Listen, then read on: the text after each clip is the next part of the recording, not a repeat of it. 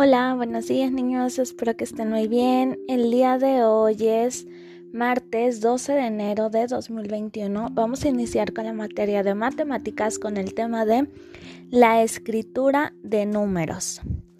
¿Qué quiere decir eso?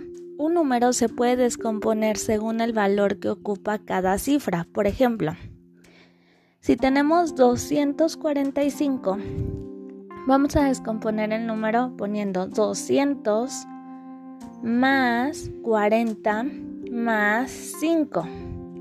Y este te va a dar el total de 245. La descomposición de los números ayuda para nombrarlos según los valores obtenidos en cada cifra. Entonces en tu cuadernillo yo te puse algunos números que tú los vas a descifrar de la manera que yo te dije. Por ejemplo, el número 15 viene en tu cuadernillo, tú lo vas a descomponer. Y así lo vas a hacer con todos los que vienen ahí.